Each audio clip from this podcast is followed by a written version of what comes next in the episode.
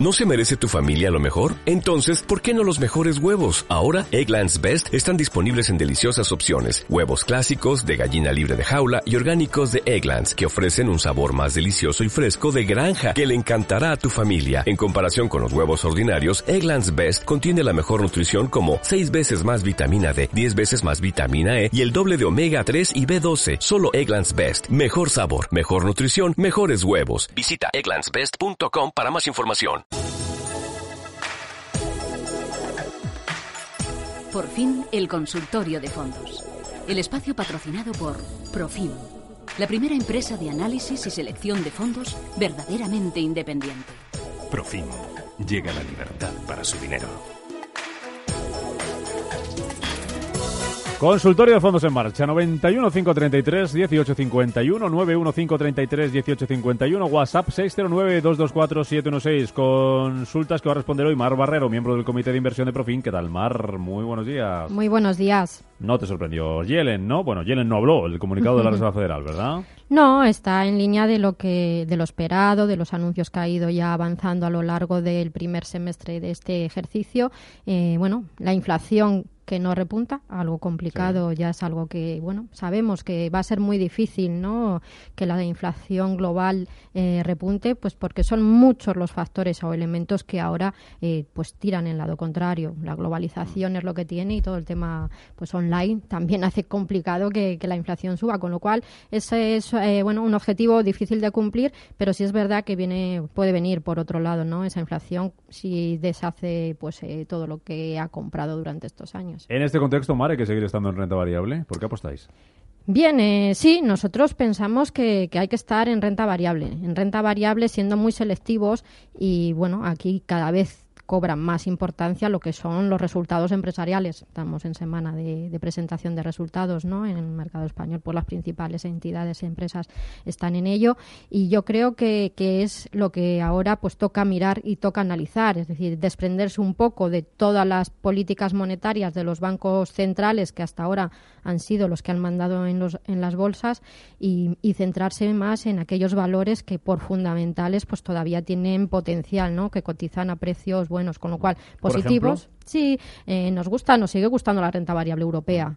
La renta ¿En algún sector más que otro? Eh, bueno, pensamos que el sector financiero debería, debería ser uno de los que marquen eh, la tendencia en los próximos meses. Resultados mejores, eh, bueno, ya casi reestructuraciones concluidas en lo que es Europa. Todavía alguna cosilla por hacer, pues en, en, Italia, ¿no? O en España todavía alguna consolidación más dentro del sector. Pero sí es uno de los segmentos que se ha quedado más atrasado en lo que es los mercados bursátiles y ahí pensamos que sigue habiendo valor y sigue habiendo valor en la tecnología. Mm. Pensamos que es un sector que hay que tener siempre. Hablando del sector financiero, recuerdo a los oyentes que esta tarde será cuando presente cuentas de BBVA, mañana lo hará el Banco Santander. Y las que están gustando mucho son las de Telefónica, sube la operadora en bolsa más de un 3,5%. Jesús, ¿qué tal? Muy buenos días.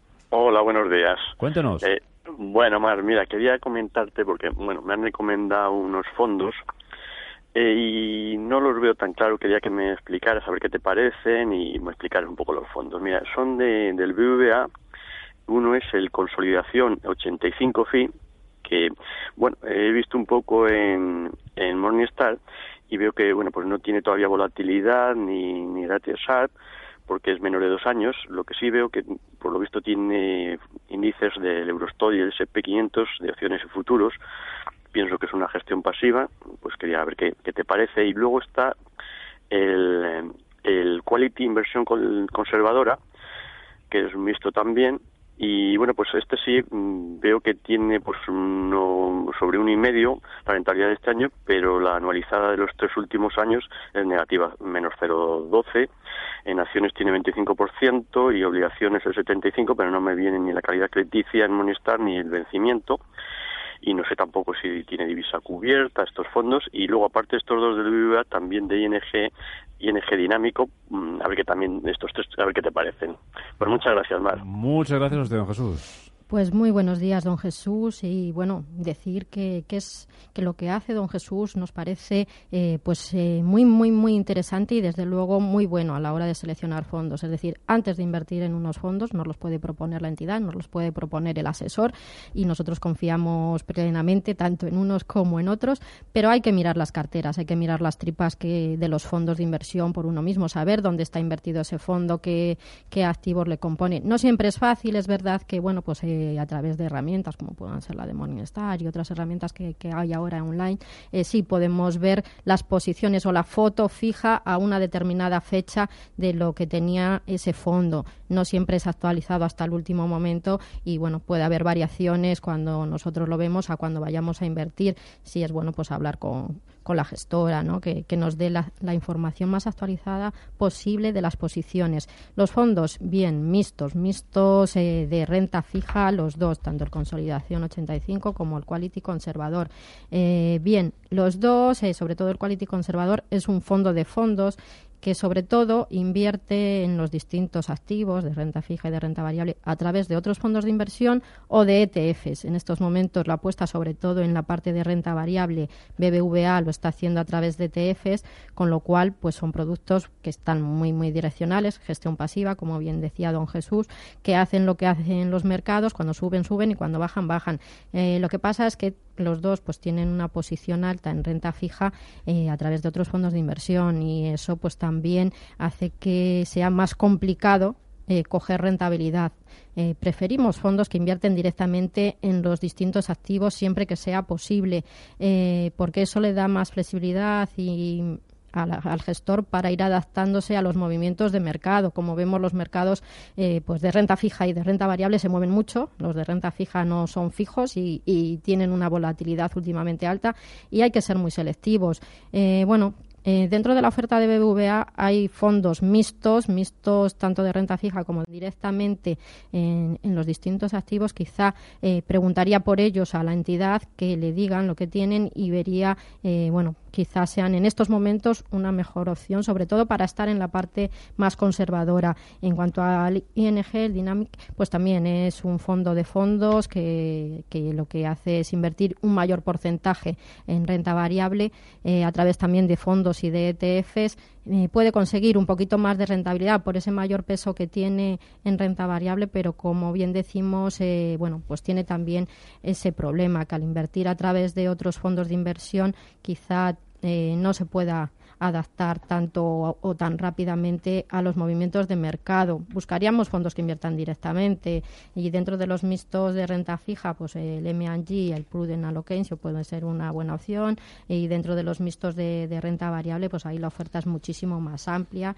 y bueno, pues con, con, muchas casas que le podrían proporcionar unos mejores rendimientos. Vámonos hasta Zamora. Aurora, ¿qué tal? Buenos días. Hola, buenos días. Cuéntanos. Sí, yo quisiera que me dijese algún fondo de la Caixa para un perfil moderado, a ver si me podéis aconsejar un par de ellos de, de la Caixa, concretamente. Bueno, muy bien. Gracias. Gracias. Eh, bien, pues eh, la Caixa, igual que el BBVA, tiene una amplia, muy amplia oferta. Muchos de los fondos que, ha lanzado en los últimos años eh, de perfiles eh, conservador o moderado, eh, mixtos, mixtos de renta fija y mixtos de renta variable, también son más bien fondos perfilados, fondos de fondos que invierten en los mercados, pues eso, a través de otros productos, otros ETFs. Y ahí pues tienen el crecimiento, quizá el, y el equilibrado sean los dos buques insignia de, de la casa.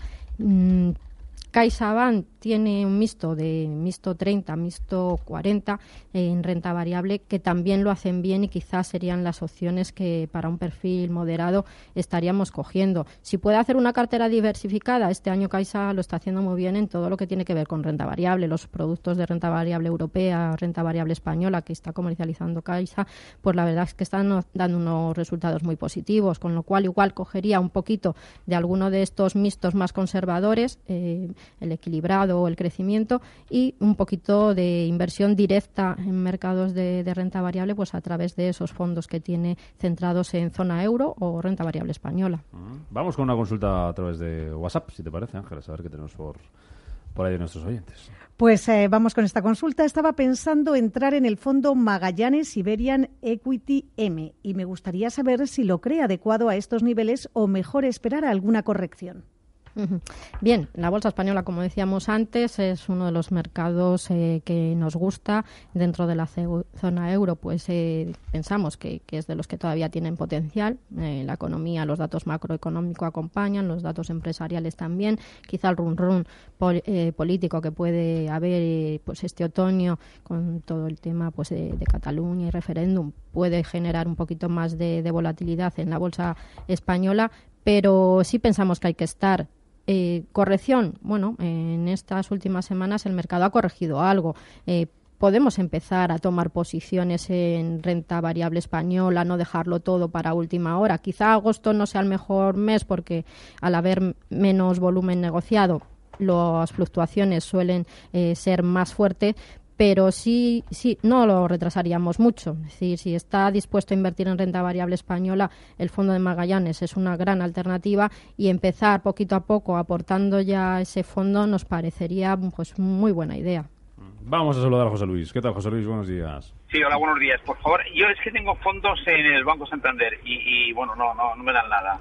Tengo Dividendo Europa, tan de 30 y renta fija privada y de verdad que no, que llevo tres o cuatro años y, bueno, o entré mal, pero siempre estoy, aún no he llegado al valor real. Pues a ver qué consejo le da Mar. Gracias, José Luis. Eh, bien, está, la verdad es que complicado. Pues bueno, la oferta es amplia en el Banco Santander, pero sí es verdad que, bueno, no todos somos expertos en todo. Eh, Santander, pues estos últimos años lo había hecho muy bien en lo que es la gestión de la renta variable norteamericana. En renta variable europea y en el que es el dividendo, pues bueno, ha tenido sus más y sus menos. Sí es verdad que, que bueno, pues hay casas que, que lo están haciendo muchísimo mejor y y lo que es el tándem, que es un mixto de renta fija, sí es verdad que se ha quedado por detrás, mucho peso en, en renta fija europea, zona euro y eso, pues que en estos momentos con tipos de interés tan reducidos, eh, las revalorizaciones son muy bajitas. Eh, bueno, pues hablaría con, con Santander la posibilidad de a ver si puede pues eh, acceder a fondos de terceros que, que en la plataforma del Santander pues hay, hay otros fondos de casas de, de otras grandes casas y eso que podrían ayudarle pues a, a mejorar la rentabilidad. Hay un producto que, está dentro de la oferta del Santander, que es un mixto de renta variable, Altair Patrimonio, gestionado por otra casa en su día, pero que ahora está bajo eh, bueno, pues el mandato de, del Santander, que no sé si está abierto o ya lo han cerrado, pero bueno, es una opción que lo está haciendo muy bien y que nos parece muy interesante dentro de la oferta del Santander en cuanto a mixtos. Eh, bueno, lo que es la renta variable española eh, lo hacen bien, eh, tienen tanto el de Smolca como el de empresas de gran capitalización, con lo cual sí por perfil, que pienso que sí, teniendo el renta variable dividendo, pues quizá pasaría ¿no? ese fondo pues a esa renta variable española eh, si, quiere seguir trabajando dentro del Santander y luego pues eh, los otros dos eh, buscaría esa alternativa de esos mixtos más de, renta variable más de gestión activa y flexible que pueden hacerlo bien el de renta fija y todo el tema de renta fija en Santander pues no lo llevaría nosotros ahí sí que le recomendaríamos que mirase otras casas, ¿no? Carmiñá, Musinit, eh, bueno, Renta 4 con los Renta 4 valor relativo lo están haciendo muy bien, Pinco con el Pinco Income, mm, pues eh, ahí para la parte de renta fija desde luego mi consejo es que pues salga y busque otras casas internacionales. Busque, compare y se encuentra con lo mejor, cómprelo, que decía aquel, aquel anuncio. Ángeles. Buenos días. Para un perfil moderado y a largo plazo, ¿qué fondos de renta variable de gestión activa descorrelacionados entre sí son interesantes para invertir a nivel global y en Europa? El palabra este de descorrelacionados, explícanos qué significa. Lo he practicado, ¿eh? me ha salido fenomenal. ¿Esto qué quiere decir? Sí, pues la descorrelación es importante y bueno, pues igual que, que comentábamos antes con don Jesús, que hay que mirar las tripas de los fondos, eh, el mirar las tripas nos va a permitir eso, buscar fondos que invirtiendo quizá en las mismas zonas, pues no estén todos posicionados en lo mismo. Es muy importante porque tú puedes, eh, pues eso, suscribir fondos de la Caixa, de BBVA, de Santander, de M&G, de Fidelity y pensar que tienes una gran diversificación y sin embargo no es tanta cuando miras, pues, pues todos están posicionados en los principales valores del Eurostock, por ejemplo. Con lo cual, la descorrelación viene por ahí, por la diversificación. Entonces, fondos que pues eh, apuesten unos por sector financiero, otros que no tengan nada de sector financiero y eso pues es muy muy interesante porque van a aprovechar pues los distintos momentos del ciclo. Me preguntabas antes, pues qué sectores piensas que van a hacerlo bien? Pues, pues decíamos financiero, pues hay que buscar fondos que tengan sector financiero y fondos que no lo tengan. Fondos globales, sí, pues eh, el MFS Global Concentrate nos parece un gran producto que eh, pues con el FIRSIG, a Amundi Internacional, serían dos fondos totalmente descorrelacionados y que podrían hacerlo muy bien en distintos ciclos de mercado. Para eso, para estar en global. Y luego, para la renta variable europea, pues hay el GAN Continental European Equity junto con un MFS European Value o con un Magallanes eh, European, pues eh, nos parecerían pues también esas alternativas de descorrelación.